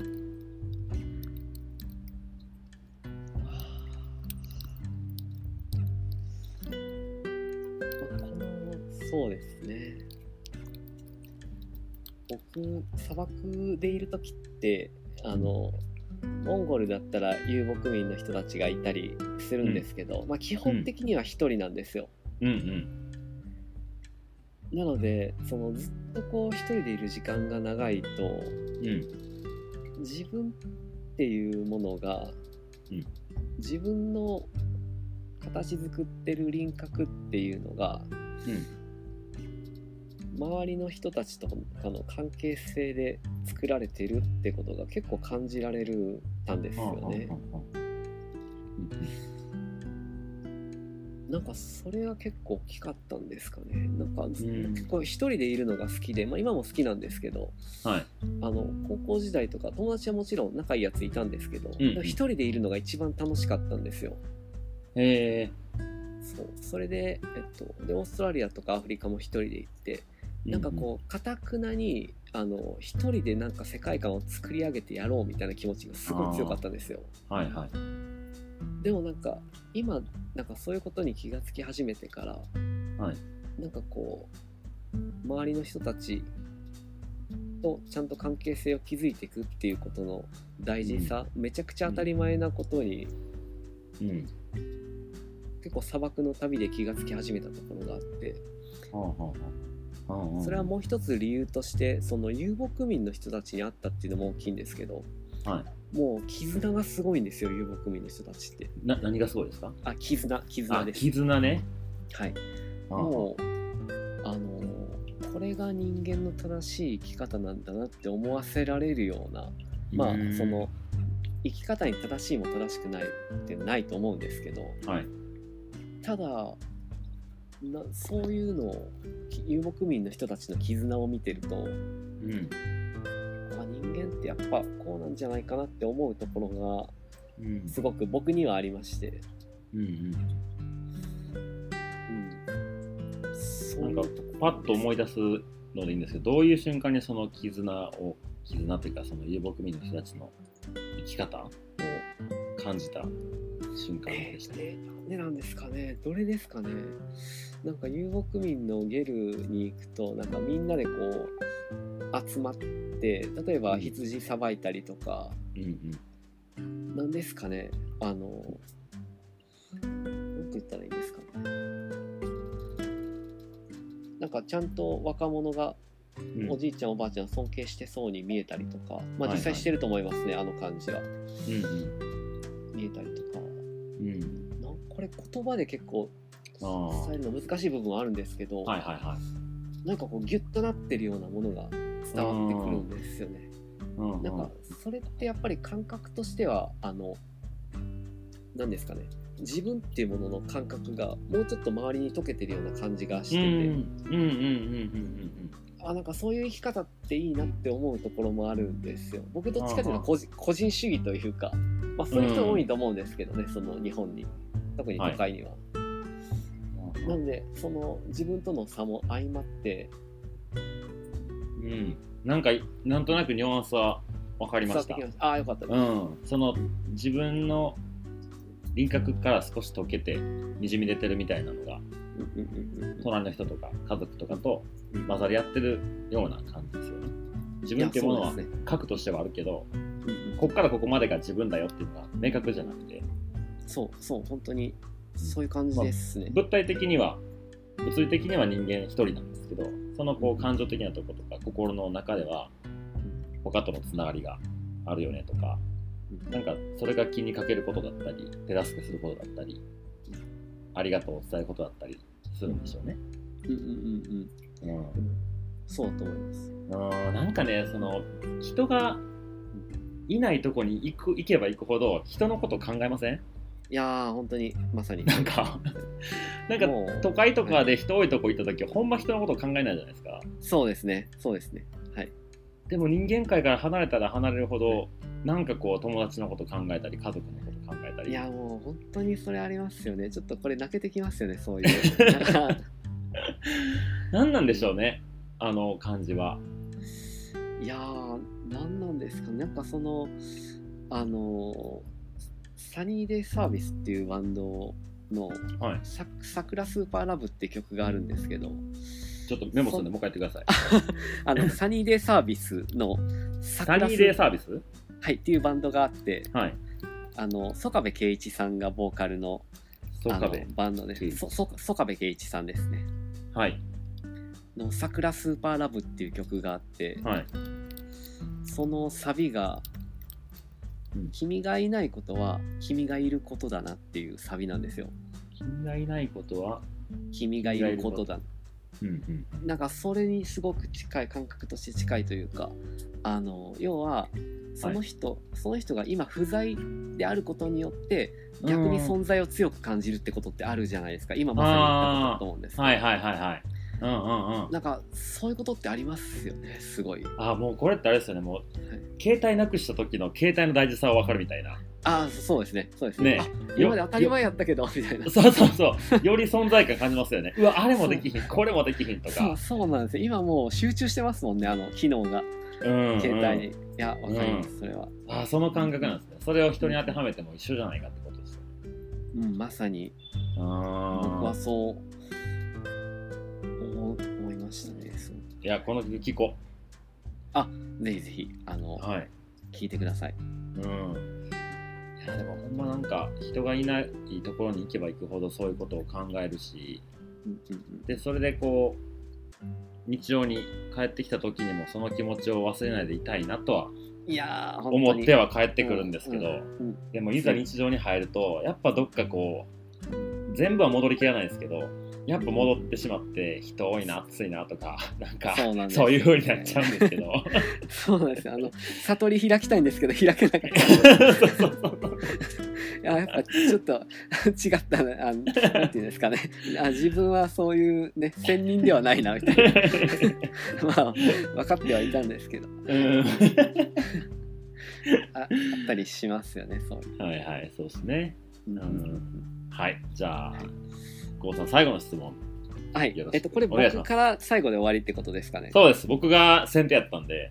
ああこれどれに高校の僕これい。やこれ僕自身が聞きたいことでもありはい。あの多分結構いろんな人が聞きたいと思うっていうのもあって最後の質問これでいきたいと思うんですけど、はい。その今あのマサルさんみたいな生き方したい人って結構多いと思うんですよ。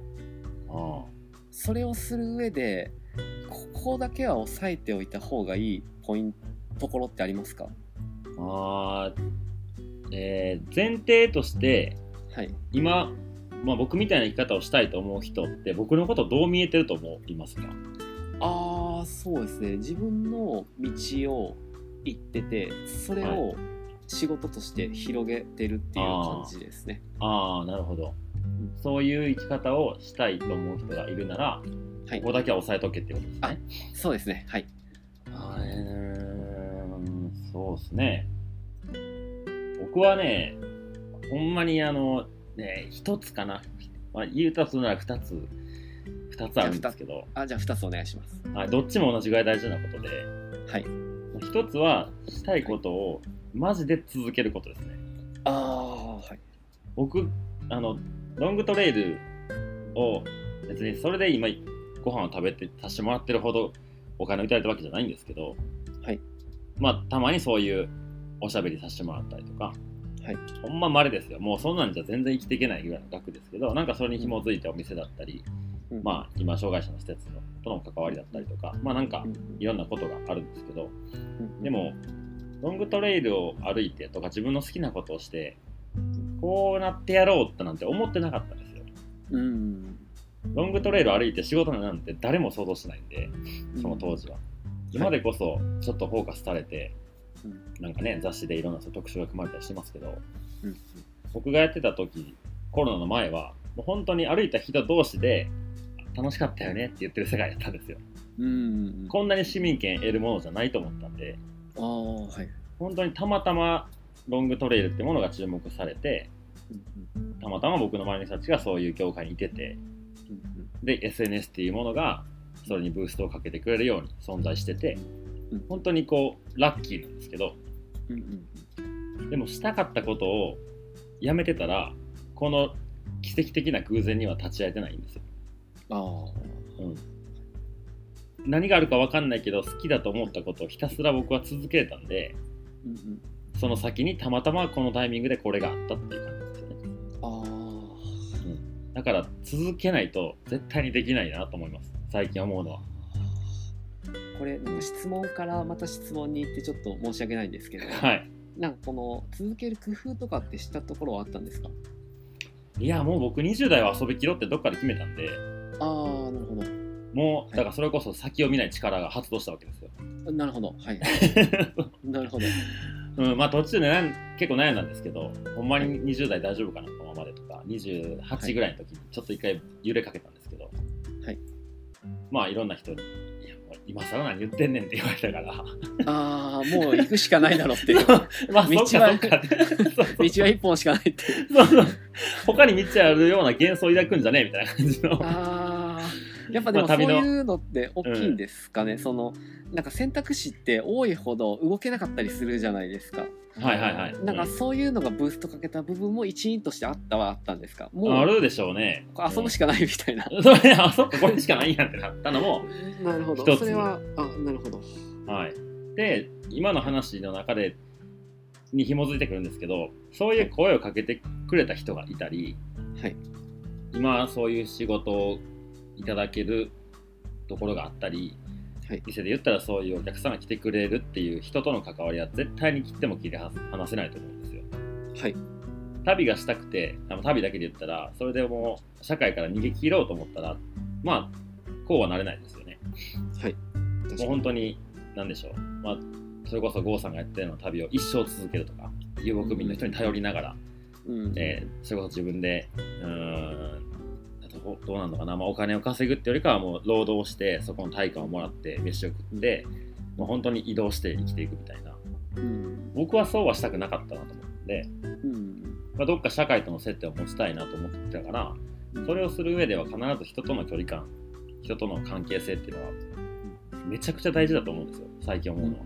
うん僕がもう、えー世界一周とかそのロングトレイルもやってない時期とかにお世話になったゲストハウスがあるんですけどそこのゲストハウスはまあすごいアットホームでもう、えーまあ住み込みで掃除してまあ夜のゲストの対応してとかっていうことが一応や家賃代としてねうん。お金は、えーフリーアコモデーションでいたんですけどそこに初め23ヶ月だけ行ったんですよ。はい。で、世界一周の旅に行くんで、それまでおらしてくださいって言って行って、で、帰ってきたら、一応ただいま追いに行くじゃないですか。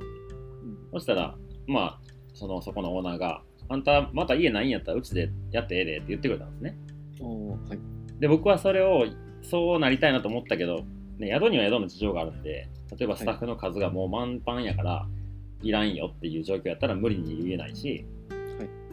でもそれを何も言わずにさしてくれて、帰っておいでよって言ってくれる人がいたりとか、それって、えーそこのたった3ヶ月の生活でも僕がすごい自分勝手に横柄に、うん、わがままにそこの3ヶ月を過ごしたら帰ってきたとてお前は来なくていいよってなるじゃないですか。そうですね。はい。うん、それを別に戦略的にやったわけじゃないんですけど、はい。マサルやからいいよって言ってもらえる人でないと続かないですよねそういう関係って。うんうんうん。そうですね。それはなんか別にわざとそうしてるわけじゃないですよ。そういうこの人とはいい関係でいたいなと思うから誠意を持ってはい。お付き合いをしていくし、はい。この人はちょっとちゃうなっていう人は結構簡単に弾くんで。あそうなんですね。そこのなんか嗅覚はどんどん研ぎ澄まされてきてる気がするんですよ。ああはいはい。でもそのこの人とはこれからも長い付き合いでいたいなと思う人との人間関係をしっかり紡いでいくというかうんうん人との関係性を簡単に壊してしまう生き方をしてるとこういう風にはならないと思いますね。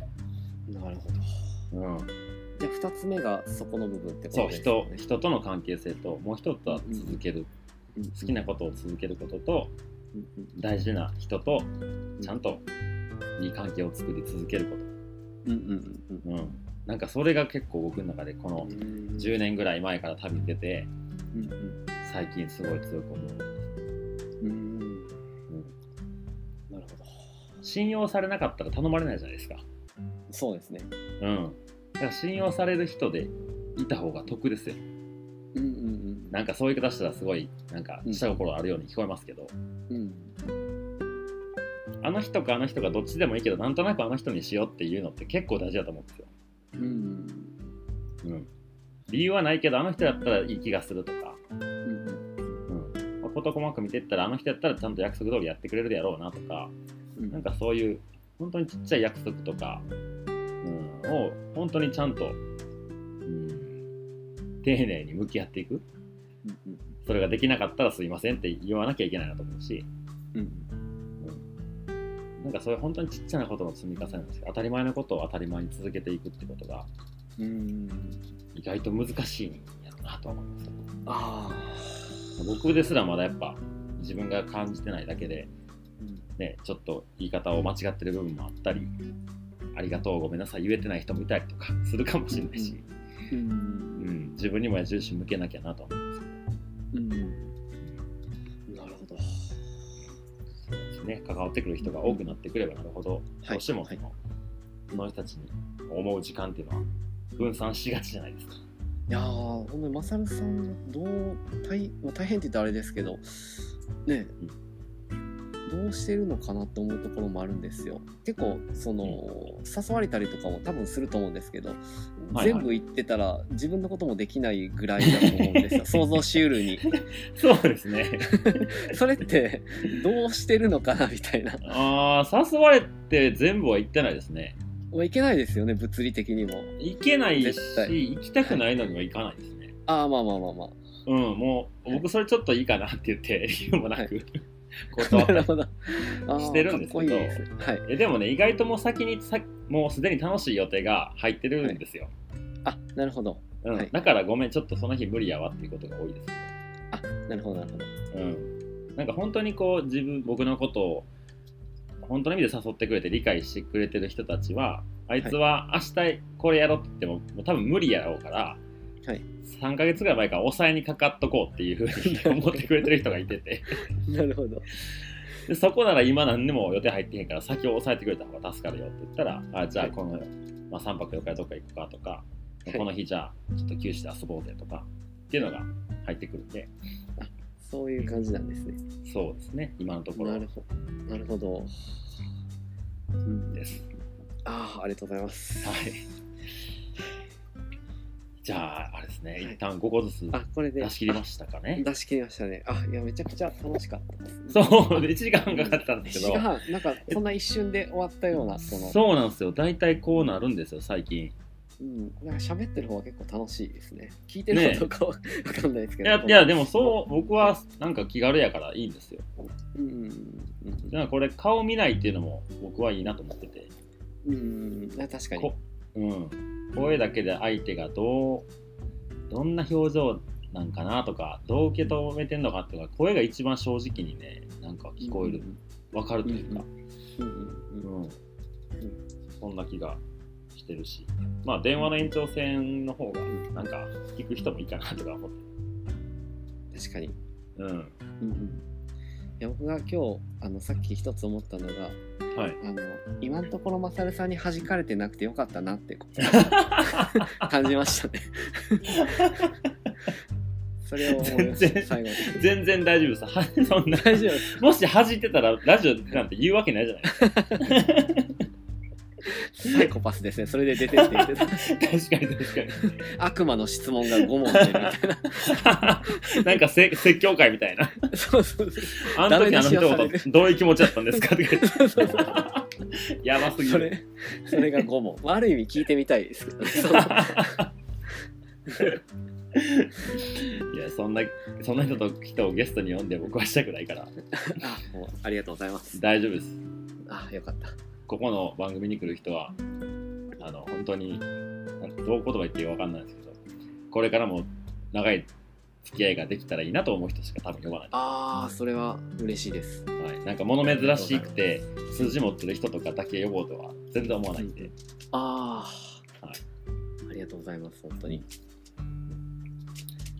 では長丁場でしたけども本当にありがとうございました。ありがとうございました楽しかったです。えー、っと来月9月の2日土曜日ですね。あ、そうですね。9月はい。2日土曜日。はい、イントゥザペグという、はい。僕のペグのカフェバーペグでこのゴーさんのゴビ砂漠のうんうん。話をぜひ、ごそうですね。お話をしていただくことになっておりますので、はい、そこであの、はい。はい、あの、今、ペグで曲がりカレーをしているレオさんのうん。カレーがもうセットですので、はいよかったら、はい、そうですねおお越しください。はい、はいじゃあ、えー、っとその辺の案内はオープニングとエンディングではいしておりますのであ、そうすいません。はい、OK ですありがとうございます。はい。はい。じゃあ、あ9月のトークイベントよろしくお願いします。あ、こちらこそよろしくお願いします。はい。それと今回の出演ありがとうございました。あ、もうこちらこそありがとうございました。はい。はい。ではでは、また。はい。どうからやりましょうたあ、よろしくお願いします。はい。はい、失礼しました。はい、はい、ありがとうございました。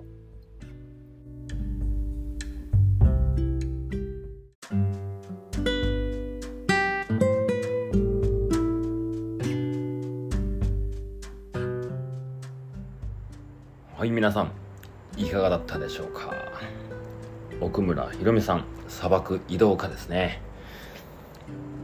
砂漠に関するお話はまあ今度ねイベントでたくさん話してもらおうと思ったのでできるだけそこにあまりこう聞きすぎないような質問をしてみたんですけどやっぱりすごいなんか砂漠を旅しようって思うぐらいの方なんで感性がすごい豊かな方ですよね。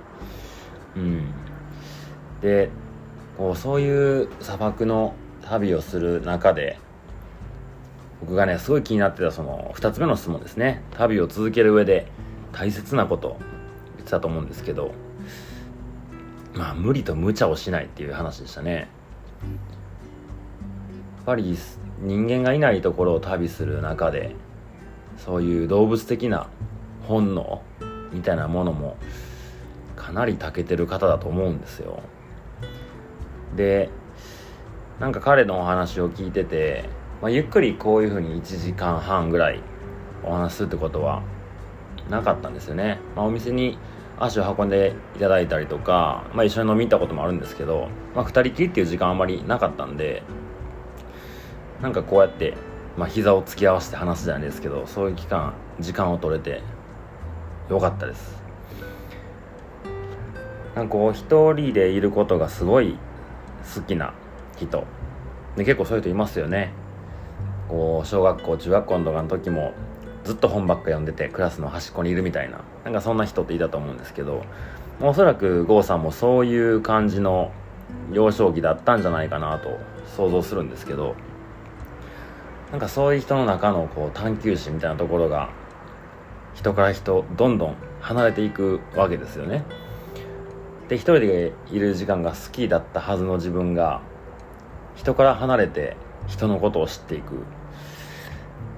なんか矛盾してるようなどうなんですかね。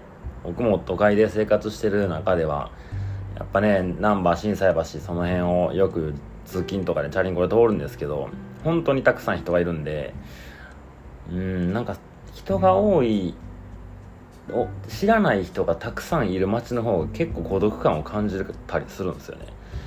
で一人で人間のいないところを旅してる時の方がなんか人のうんことを考える時間があったりなんか人の優しさとか昨日あったあの人たちの優しさにすごいこう余韻に浸れたりとかなんかそういう出会いがよりこう何て言うんですかね味わえるというか、うん、そうするとどうしても人のことを感じたりするんでしょうね。で、えー、最後の方に言ってた、えー、サニーデイサービスの「桜スーパーラブ」聞きましたよ。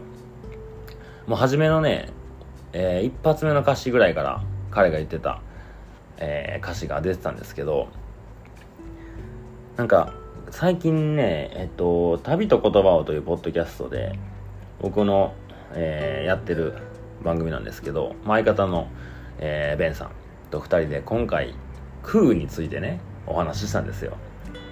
もうわけわからん話になりつつあったんですけどなんかそんな中でちょっとリンクするなと思う部分があったんですよ。ないからこそそのものの存在感を感じる。僕も例え話で本編の中で言ってましたけど携帯なくした時の携帯のありがたさみたいな。ある時ってあんまり携帯にありがたみ感じないじゃないですか。なくなったらめちゃめちゃ困りません？なんかそういうそこにその人がいないからその人のことをすごい思ったりいつもあったものがないからそのものの大事さが分かったり。こういうことを感じてじゃあなんやねんって話なんですけどなんかそういう普段生活してる中ではあまり感じないことを旅の中ではたくさん感じれると思うんですよね。で郷さんに関しては本当にもうインターネットも遮断されて、まあ、GPS ももちろんなく本当にもう自分の力だけで旅をしてる方なんでよりそういうアンテナとかうーん感性とかがすごい磨かれてるんだろうなと思いますね。うん、で、えー、モンゴル旅してる中でゲルでお世話になった家族、まあ、集落。なんかちょっと僕は詳しくは分かんないんですけどそういう人たちとの接点がある中でなんかすごいより人間らしい生活をしてるなっていう風な感想をおっしゃってたんですけどうん。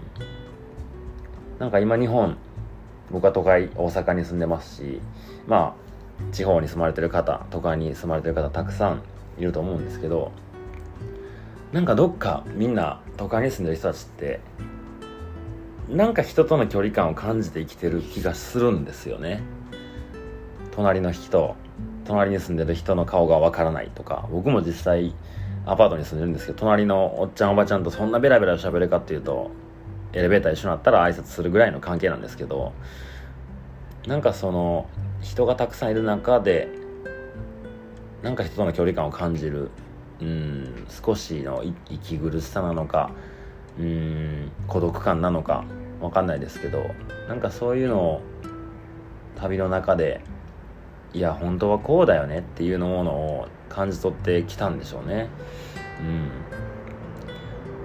なんかそういう話を本当にこう今までロングトレイルのねハイカーだったりまあ宮沢寛さんはちょっとハイカーではないですけどうん。ちょっとまた毛色の違ったお話が聞けてめちゃめちゃ楽しかったです。はい。そして、えー、9月の2日ですよ。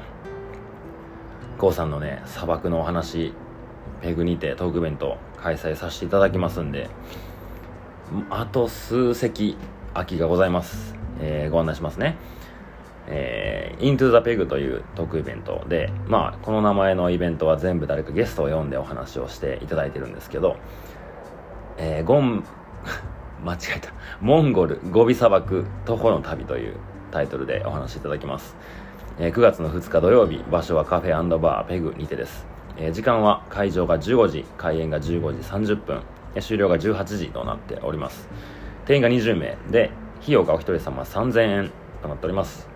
えー、3000の中にはワンドリンクと、えー、薬膳カレーですねが、えー、つけつけつけて、えー、ついてはい3000円となっておりますうん。いや結構今回のまあラジオポッドキャスト収録もそうですけど9月2日の旅の話僕はかなり興味津々でございます。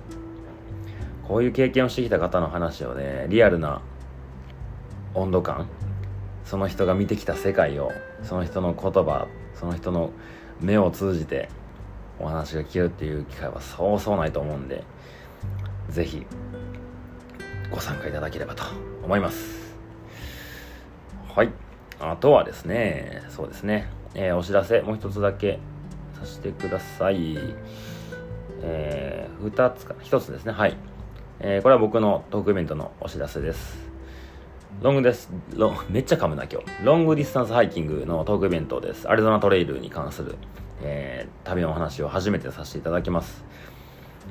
日時が8月の26日土曜日と27日の日曜日、2日間で、アリゾナトレイルのフォトブックの、えー、販売開始と、あとは旅の道具とかの展示もさせていただきます。場所は、えー、名古屋ですね。アウトドアスペシャリティムースさん、上田本店で、えー、させていただきます。トークイベントに関しましては26日の20時から1時間半ほどですかね、おしゃべりさせていただきます。参加費はお一人様2000円で、ワンドリンクお付けしております。参加ご希望の方は、アウトドアスペシャリティムースさんのインスタグラムへ DM してください。てな感じですかね。はい。それでは、また次回、お会いしましょう。さよなら。